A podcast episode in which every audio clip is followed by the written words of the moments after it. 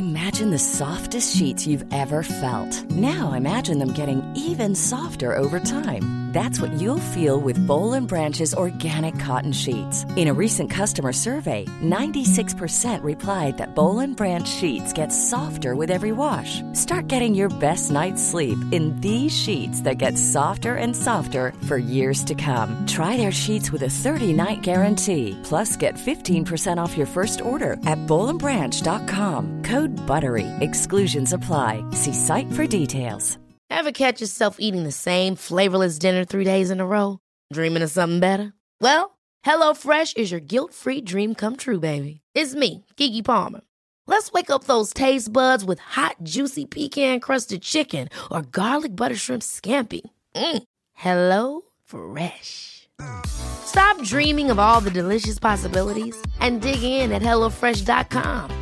Let's get this dinner party started. I'm Sandra, and I'm just the professional your small business was looking for. But you didn't hire me because you didn't use LinkedIn jobs. LinkedIn has professionals you can't find anywhere else, including those who aren't actively looking for a new job but might be open to the perfect role, like me. In a given month, over 70% of LinkedIn users don't visit other leading job sites. So if you're not looking on LinkedIn, you'll miss out on great candidates like Sandra. Start hiring professionals like a professional. Post your free job on linkedin.com/achieve slash today. The Art of War, das römische Imperium. Rom war eines der bedeutendsten Weltreiche der Geschichte. Nicht umsonst lebt seine Sprache in vielen noch heute gebräuchlichen Wörtern weiter. In seiner wechselvollen Geschichte erlebte Rom nicht nur Aufstieg, Blüte und Fall, sondern auch alle denkbaren Regierungsformen. Königtum, Republik, Kaiserzeit. Und um diese letzte der drei soll es heute gehen.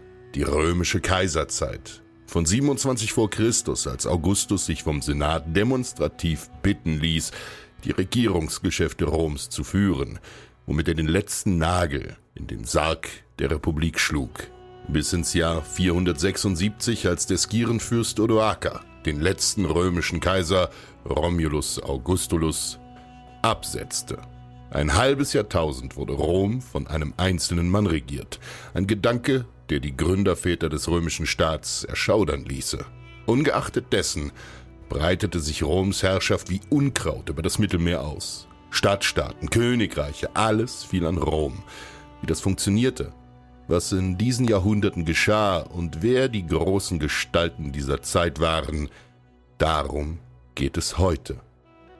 Kapitel 1 Ein Neuanfang Gegen Ende des ersten Jahrhunderts vor Christus ging die römische Republik sang- und klanglos unter. Die Respublika war als Staatsform schlicht und einfach nicht mehr zeitgemäß und schon gar nicht dazu geeignet, das römische Reich zu leiten. Rom war zu einem Weltreich geworden, zu einer antiken Supermacht. Doch es wurde immer noch regiert mit der Infrastruktur einer Stadtgemeinde.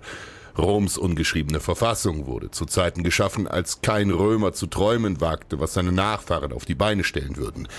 Der gesamte Beamtenapparat Roms war nicht mehr ausreichend für die massiven Aufwände, die so ein gewaltiges Gebiet mit sich brachten. Also musste ein neues System her. Nach Caesars Ermordung machten sich einige Adlige aus dessen Dunstkreis daran, die letzten Reste der morschen Republik abzumontieren. Unter ihnen waren Marcus Antonius, Marcus Aemilius Lepidus und Gaius Octavius. Octavius wurde posthum von Caesar adoptiert und ließ sich fortan Gaius Julius Caesar Octavianus nennen. Dieser Name war politisch in Gold aufzuwiegen. Wie ihr wisst, war Caesar der bekannteste Name dieser Zeit und für viele auch der beliebteste. Caesar war eine Lichtfigur für die einfachen Menschen. Jemand, der so hieß, hatte schon ordentlich einen Stein im Brett bei der Bevölkerung Roms. Diese formte ein zweites Triumphirat, ganz im Stile von dem, das Caesar 20 Jahre zuvor mit Marcus Crassus und Pompeius Magnus geschlossen hatte.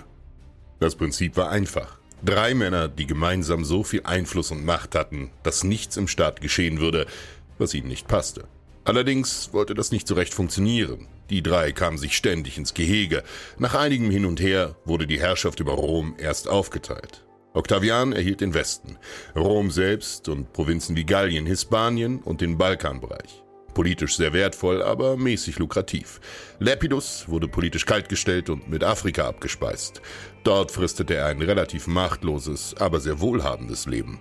Den wahren Schatz erhielt Marcus Antonius, denn ihm gehörte fortan der Osten, Ägypten, Syrien, Kleinasien und, und, und. Diese Regionen waren die reichsten des Imperiums. Von dort kam der Großteil der Einnahmen Roms. Ägypten war zudem das fruchtbarste Land der Antike und dadurch die Kornkammer der Stadt Rom. In Ägypten ließ sich auch Antonius nieder und liierte sich mit Kleopatra. Rom war zu dieser Zeit die vermutlich erste Stadt der Weltgeschichte, die eine Million Einwohner zählte. Stellt euch das bildlich vor. Eine Million Menschen in der Antike. Zum Vergleich, das ist weit mehr, als ganz Griechenland an Bewohnern zählte. Ganz Germanien besiedelten zu dieser Zeit etwa vielleicht fünf bis zehn Millionen Menschen. Und dann lebten in dieser Stadt, im Caput Mundi, eine Million. Die konnte man nicht einfach durch die umliegenden Felder versorgen. Rom war auf Gedeih und Verderb abhängig von regelmäßigen Kornlieferungen aus Ägypten. Damit hatte Antonius Octavian ziemlich an den Testikeln. Denn wenn er ihm die Kornlieferungen abdrehte, drohte Rom zu verhungern. Und genau das tat er auch. Es kam zum Krieg zwischen den beiden. Offiziell führte Octavian übrigens nie Krieg gegen Antonius, sondern gegen Kleopatra mit der Antonius eben zufällig liiert und verbündet war. Das war politisch weitaus besser zu vermarkten als ein erneuter Bruderkrieg Römer gegen Römer. Dieser Krieg gipfelte in der Seeschlacht von Actium. Nach ihr begingen Marcus Antonius und Kleopatra Selbstmord und die Bühne war frei für Octavian als Alleinherrscher.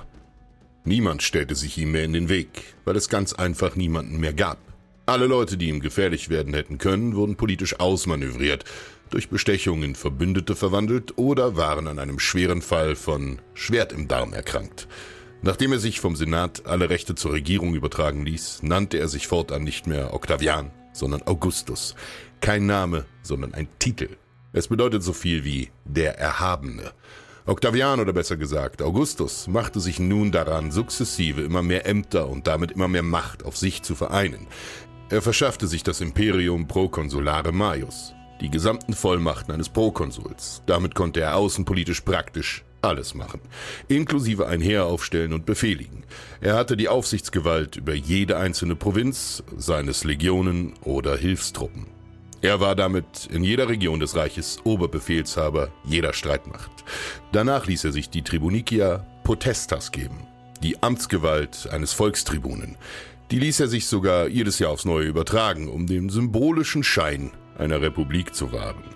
Denn der Volkstribun war ursprünglich ein Beschützer der armen Massen gegenüber den Reichen aus der Oberschicht gewesen. Ein Volkstribun musste beispielsweise traditionell Tag und Nacht die Tür seines Hauses offen lassen, damit schutzsuchende Römer bei ihm untertauchen konnten.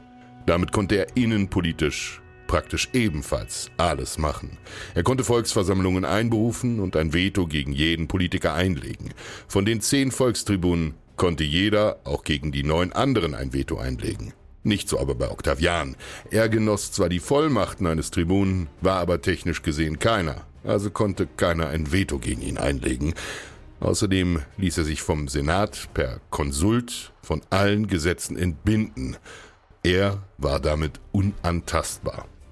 Klingt kompliziert. Ist es in Wahrheit auch. Das soll euch eins zeigen. Der Mann war ein Genie.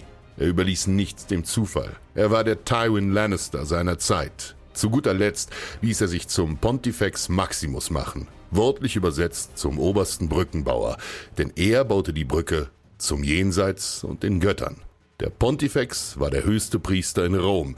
Mit dieser Funktion konnte er sich selbst all seine politischen Aktionen, beispielsweise ein großes Gesetz oder eine Kriegserklärung, ganz einfach selbst absegnen.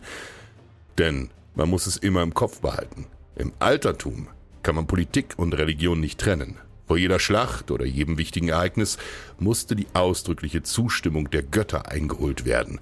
Ohne sie konnte kein Politiker agieren. Das würde auch die nächsten 400 Jahre noch so bleiben. Bis 382 war jeder Kaiser gleichzeitig oberster Priester von Rom. Das war unheimlich praktisch, denn die Argumentation dahinter war einfach und sehr effektiv. Wenn du gegen mich bist, bist du gegen die Götter. Denn mein Wille ist eben der Wille der Götter. Daneben ließ er sich noch oft zum Konsul wählen oder übernahm andere Ämter wie die Curamorum, die Sittenaufsicht. Rom war ein erzkonservativer Staat und der Lebenswandel einflussreicher politischer Personen wurde streng überwacht. Dazu wirkte er als der sogenannte Curator Annonai, der zuständige Beamte für die Getreideversorgung Roms. Er ließ die Leute wissen, wer ihnen zu essen gab. Er hatte seine Finger bewusst überall im Spiel. In seine Zeit fällt auch die Einführung des Berufsheeres in Rom. Immer wieder wird behauptet, das Berufsheer hätte Marius etwa 100 Jahre zuvor eingeführt. Das ist so aber nicht richtig. Das Berufsheer schlich sich erst unter Augustus langsam ein. Man kann sich den Aufstieg von Augustus also so vorstellen. Er fiel nicht einfach mit der Tür ins Haus und sagte, so, ich bin jetzt der Imperator. Nein, er lernte aus Cäsars Fehlern und machte das etwas taktvoller. Er errang sich schleichend immer mehr und mehr Macht, und ehe man sich's versah, war er übermächtig. Und wisst ihr, welche Ämter er im Zuge dieser Umwälzung alles abschaffte? Immerhin wandelte er eine Republik in ein Imperium um. Er änderte die Verwaltung eines Riesenreichs. Die Antwort ist einfach. Kein einziges. Den Schein einer Republik wahrte er bewusst. Alles Maskerade für die Massen. Er tat so, als würde er nur übergangsmäßig und notgedrungen die Macht im Staat übernehmen, bis Rom wieder stabil genug war, um zur Republik zurückzukehren. Doch jeder Römer mit politischem Verständnis wusste, dass dies eine glatte Lüge war. Augustus war gekommen, um zu bleiben. Er würde seine Macht nicht einfach preisgeben, damit sich Adlige wieder um den besten Platz an der Sonne bekriegen würden. Das störte die einfachen Leute in keiner Weise. Im Gegenteil, sie liebten den Mann. Er war eben jener starke Mann, den schon Cäsar dargestellt hatte, den man sich in solchen Zeiten der Krise herbeisehnte. Er war ein Garant für Sicherheit, für Nahrung, Arbeit und ein geregeltes öffentliches Leben. Natürlich war er auch ein Mörder und machthungrig, aber das nahmen die Massen wissentlich in Kauf. Er wird übrigens verdammt gerne als Friedenskaiser dargestellt. Die Pax Romana, der 200 Jahre andauernde römische Frieden ist ein Schlagwort, das ihr sicher noch aus dem Schulbuch kennen mögt. Dieser Friede ist natürlich Blödsinn. Das gilt nur für die innere Stabilität des Reichs. Augustus war ein Warlord. Er führte viele Angriffskriege. Das sagt er auch selbst in den sogenannten Res Gestae, ein Tatenbericht, den er in Stein gemeißelt überall im Reich aufstellen ließ. In diesem steht wörtlich drin, dass er auf dem ganzen Erdkreis häufig Krieg geführt habe. In die Zeit seiner Regierung fallen große Erfolge. Zum Beispiel verleibt er Teile Spaniens, des Balkans und den gesamten Alpenraum in Rom ein.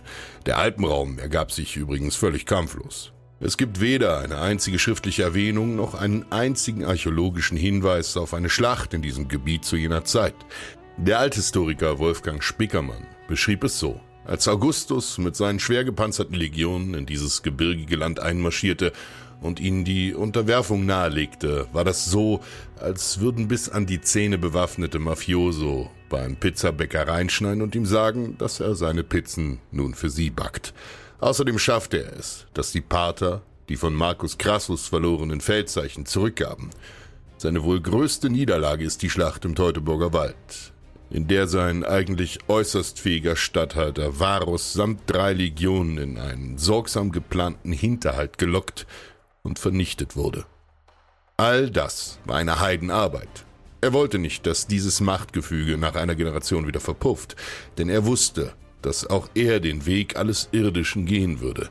Also setzte er alles daran, eine Dynastie zu gründen, so dass seine Nachkommen ebenfalls Kaiser werden würden. Kapitel 2 Kein Würdiger folgte ihm nach. Augustus war einer der erfolgreichsten Kaiser, die Rom je regierten, und der mit Abstand am längsten amtierende. Als er im August des Jahres 14 in Nola stirbt, ist er ein greiser Mann von 76 Jahren und hatte beinahe 41 Jahre regiert. Der zweitlängste Kaiser schaffte gerade mal die Hälfte hiervon.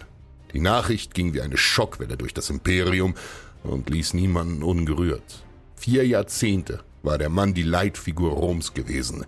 Leute waren aufgewachsen und alt geworden unter seiner Herrschaft. Und nun war er tot.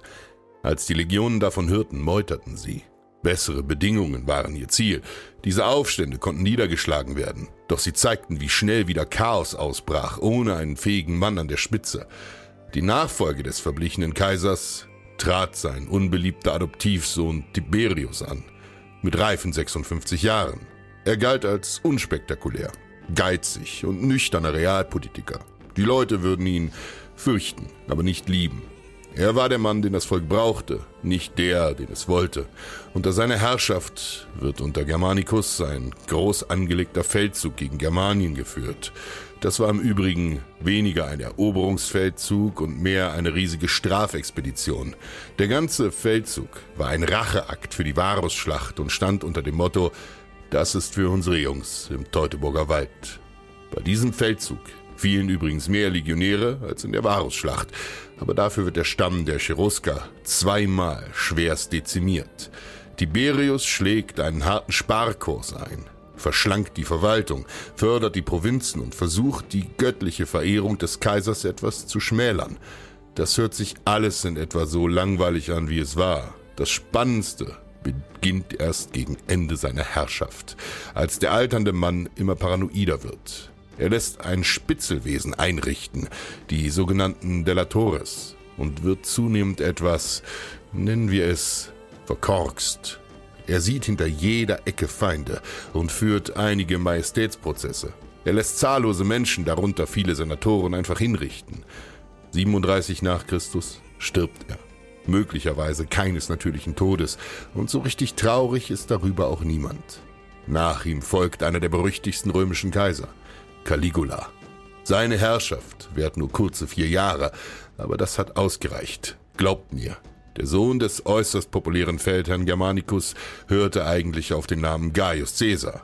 Sein Spitzname Caligula ist aber weitaus gebräuchlicher. Er wurde schon als Kind immer auf die Feldzüge des Vaters mitgenommen und er freute sich bei den Soldaten großer Beliebtheit. Sie verehrten ihn wie Ever catch yourself eating the same flavorless dinner three days in a row? Dreaming of something better? Well, HelloFresh is your guilt-free dream come true, baby. It's me, Kiki Palmer.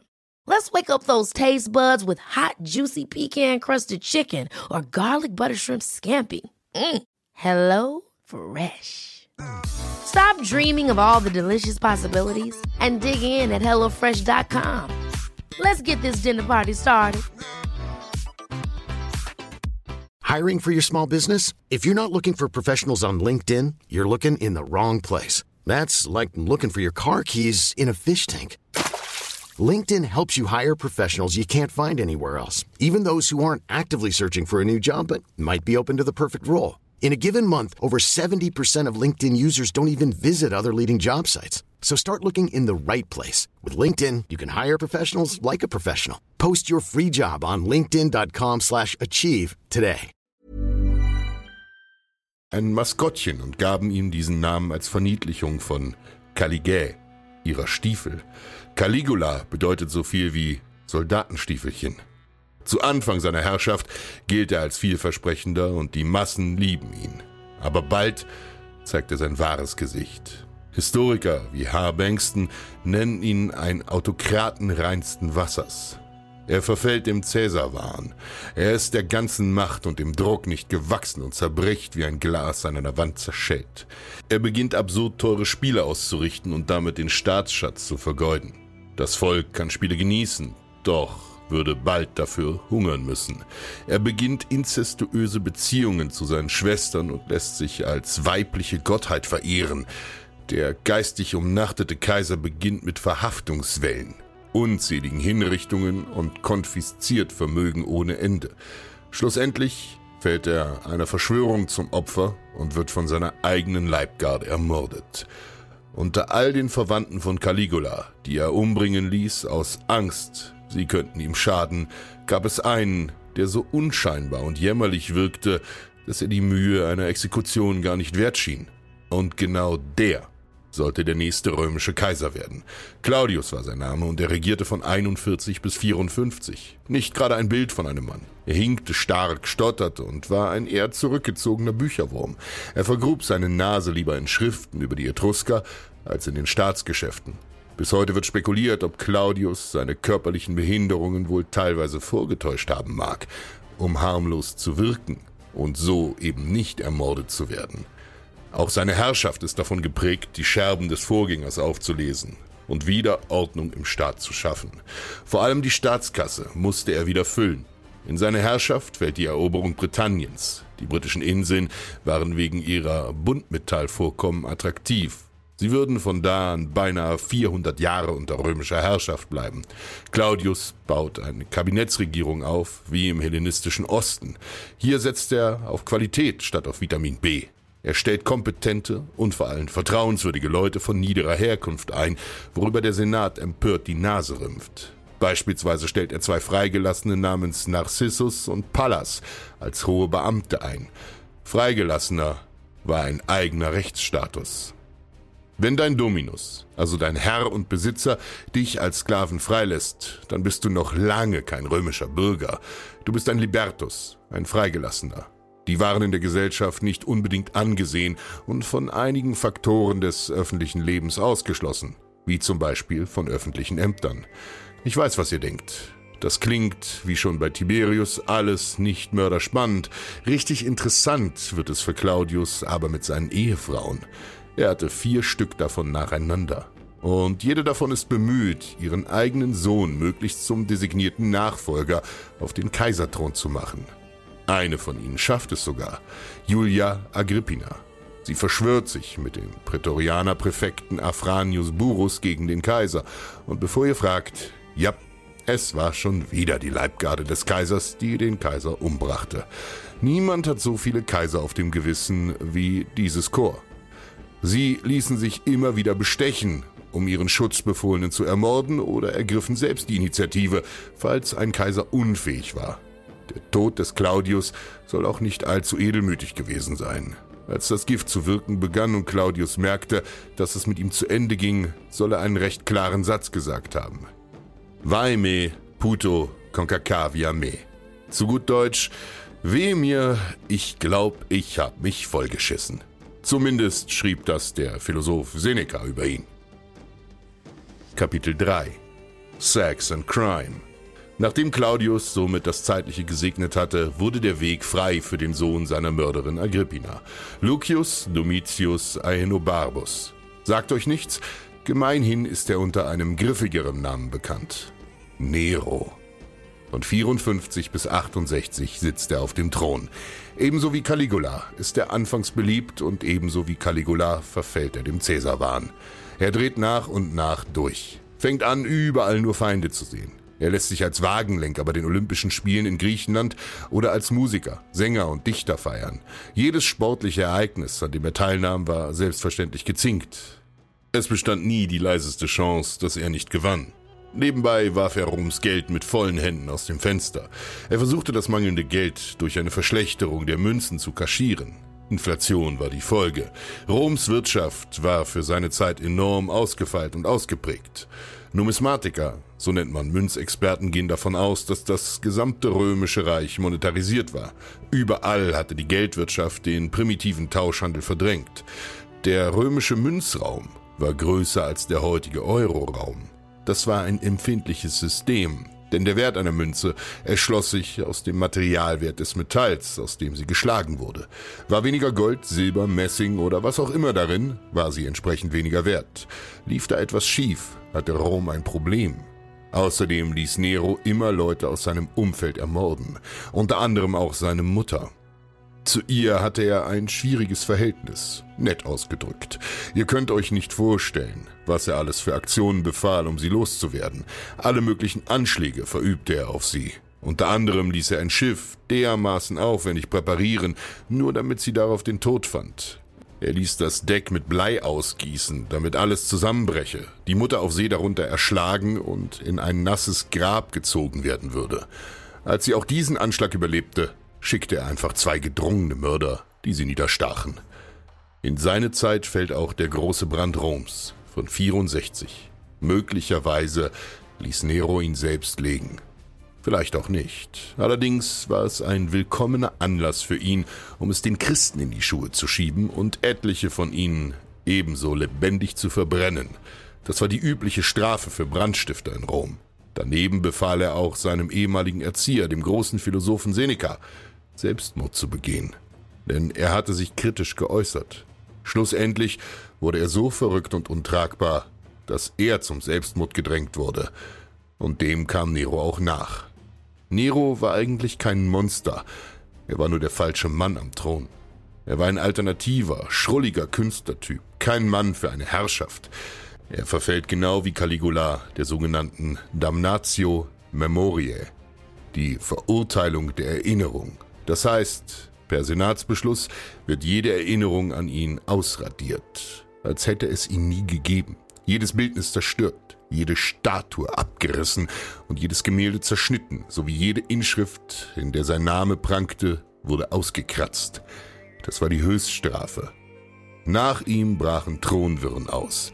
Das Vier-Kaiserjahr brach an. Nacheinander rangen vier Männer namens Galba, Otto, Vitellius und schließlich Vespasian um die Macht und den Staat. Titus Flavius Vespasianus, kurz Vespasian, setzte sich durch und begründete eine neue Dynastie, die Flavische Dynastie. Damit war die vorherige Familie, das julisch-claudische Haus, das Augustus begründet hatte, verdrängt. In seine Herrschaft fallen ein großer Aufstand der Bataver in Germanien und ein gewaltiger Krieg in Judäa. Dieser Krieg sollte mit der Belagerung von Jerusalem im Jahre 70 enden, eine der größten Belagerungen der Weltgeschichte. Alles, was Rom militärisch zu bieten hatte, war dort aufgefahren worden. Jedes Katapult, jede Balliste, jeder Belagerungsturm, einfach alles. Um nicht wie seine Vorgänger an Untreue zu sterben, lässt er die Prätorianer-Kohorte neu besetzen. Er lässt neue Steuern und saniert den Staat. Mit ihm sitzt ein fähiger Mann am Hebel. Berühmt ist seine Kloakensteuer, die er für die Latrinen erließ. Er hielt seinem Sohn Titus eine Münze aus diesen Steuern unter die Nase und fragte, ob auch diese nach Pisse stinkt. Als er verneinte, meinte der Vater, Geld stinkt nicht. Daher die heutige Redewendung. Allgemein war Vespasian ein absoluter Fuchs, wenn es um die Einführung neuer Steuern ging. Seine Kreativität kannte dahingehend keine Grenzen.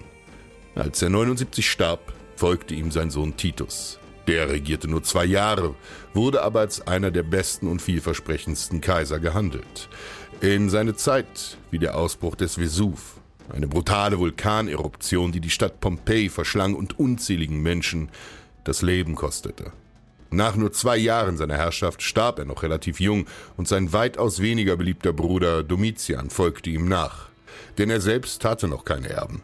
Domitian war hochbegabt, aber er hatte viele Feinde. Zu viele. Er litt an einem massiven Drang nach Geltung und wollte zeitlebens alle anderen Menschen überragen. Er war verrückt nach Astrologie und nach Künsten. Ihr seht schon, wo die Reise hingeht. Er lässt sich als Dominus et Deus, als Herr und Kaiser verehren und huldigen. Der Fairness halber muss man aber erwähnen, dass er dennoch ein verdammt guter Herrscher war. Die Rechtsprechung und die Verwaltung funktionierten reibungslos. Die Furcht vor den Verschwörungen treibt ihn schlussendlich in eine Schreckensherrschaft. Philosophen und Senatoren werden aus Italien verbannt, andere ermordet. Ein Kreis aus Verschwörern, dem auch seine eigene Ehefrau angehört, ermordet ihn schließlich. Damit endet im Jahre 96 die erste Phase von Dynastien im Römischen Reich. Ihr folgen 100 Jahre Adoptivkaiser, in denen das Reich weiter wächst. Aber das heben wir uns für ein andern Mal auf. Kapitel 4 Caput Mundi Kaiser, Kaiser, Kaiser! Wie sah es während dieser Zeit in Rom aus? Wie ging es dem Reich und den Menschen? Kurz und knapp, gut. Rom wuchs immer weiter. Die Wirtschaft blühte trotz aller Widrigkeiten. Kunst und Kultur waren im Aufschwung. Die Bevölkerungszahlen wuchsen. Die Menschen hatten zu essen, konnten ihre Götter verehren und ihnen Opfer bringen. Die Armee wurde immer größer, tödlicher und schlagkräftiger. Die Grenzen immer länger. Über diese Zeit gibt es auch unzählige Quellen aus Theaterstücken, Statuen, Bücher, Militärregularien und, und, und. Diese 200 Jahre bis zum Tod Mark Aurels sind die Blüte des Imperiums in jeglicher Hinsicht. Auch wenn die Institutionen der Republik beibehalten worden waren, waren sie nicht mehr als leere Hüllen. Die Volksversammlung existierte zwar noch, erfüllte aber keinen politischen Zweck mehr. Sie waren längst ausgeschaltet und gaukelten den einfachen Leuten einfach nur ein bisschen Mitsprache vor. Der Kaiser hatte das Geld und die Armee auf seiner Seite, damit war er der Chef. Das war allerdings nichts Schlechtes, denn im Idealfall war der Kaiser ein lange auf den Thron vorbereiteter erwachsener Mann mit einem reichhaltigen Fundus an Erfahrung und einem ausgeglichenen Wesen. Im Idealfall. Ein so großes Reich hätte eine simple Volksversammlung von Bauern und Handwerkern in Rom nie zusammenhalten können, Und das wusste man auch. Rom war zu einem Imperium geworden, aus dem einfachen Grund, dass es anders schlicht und ergreifend nicht mehr zu beherrschen war. Kapitel 5 Die Feder ist mächtiger. Viele der Kaiser, über die wir heute gesprochen haben, kommen in den alten Quellen nicht gut weg. Und das, obwohl sie viel Gutes getan haben. Es ist eine große Leistung, ein so riesiges Reich wie Rom am Laufen zu halten. Man musste die Leute ernähren, bei Laune und zufrieden halten. Ganz zu schweigen davon, dass man äußere Feinde hatte und im Inneren noch mehr. Warum also werden viele so verteufelt und ihnen die hanebüchensten Anekdoten unterstellt? Die Antwort ist ganz einfach.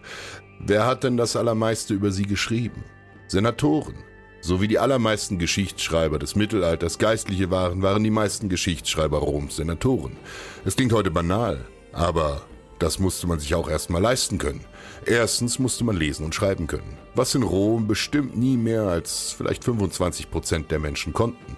Zweitens musste man minutiöse Einsicht in die Vorgänge und Abläufe des römischen Staatswesens haben, auf gut Deutsch, man musste eine politische Karriere selbst durchlebt haben, um die eines anderen Mannes adäquat beschreiben und eventuell sogar bewerten zu können.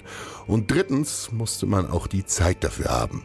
Die meisten Menschen gingen einer Arbeit nach, um nur irgendwie über die Runden zu kommen. Während die schwer reichen Senatoren buchstäblich den ganzen Tag mit ihren Schriften verbringen konnten und die Senatoren waren die natürlichen Feinde des Kaisers. Es ist ganz logisch, wenn ein Alleinherrscher auftritt, sei er König, Kaiser, Häuptling oder Tyrann, dann wird er immer mehr Macht haben wollen. Von irgendwem muss er diese Macht ja wegnehmen. Von wem also? Von den einfachen Leuten? Natürlich nicht. Auf deren Unterstützung ist er angewiesen. Also beschneidet er die Rechte und Freiheiten des Adels. Ein Kaiser war ein direkter Rivale für den Handlungsspielraum des Hochadels. Eben deshalb waren viele Herrscher beim Senat verhasst, denn der Kaiser konnte ihnen die Stirn bieten. Natürlich könnten die Senatoren nicht einfach jeden Müll über den Kaiser schreiben, denn das lasen damals selbstverständlich auch Zeitgenossen, und die würden sich so der Lächerlichkeit preisgeben. Allerdings konnte man an gewissen Ecken und Enden schon das ein oder andere Detail hinzufügen oder auslassen, um den Mann im gewünschten Licht dastehen zu lassen. Ich glaube, ihr wisst, was ich meine. Lange Rede, kurzer Sinn. Das, was die alten Quellen über die Kaiser, vor allem über ihr Privatleben oder ihr Sexleben und ihren Charakter berichten, muss man immer mit einem Löffel Salz nehmen. Wenn einem Kaiser unterstellt wird, er liefe gern in Frauenkleidern herum, dann kann das auch nur daran liegen, dass das damals als Absurdität galt und Frauen standen in der römischen Gesellschaft klar unter den Männern. Das war eine Beleidigung, eine Diskreditierung. Zusammengefasst sollte man sich merken, die Kaiser waren nur Menschen. Sie hatten ihre Fehler und ihre Stärken wie jeder andere. Manche von ihnen waren äußerst fähige Männer, manche waren vielleicht anderswo talentiert, aber bei Gott keine Herrscher. Das Schwierige dabei ist nur, dass Macht etwas Köstliches ist und kaum jemand, der sie geschmeckt hat, sie freiwillig wieder abgeben würde. Und was lernen wir daraus? Wenn du den wahren Charakter eines Mannes sehen willst, gib ihm Macht.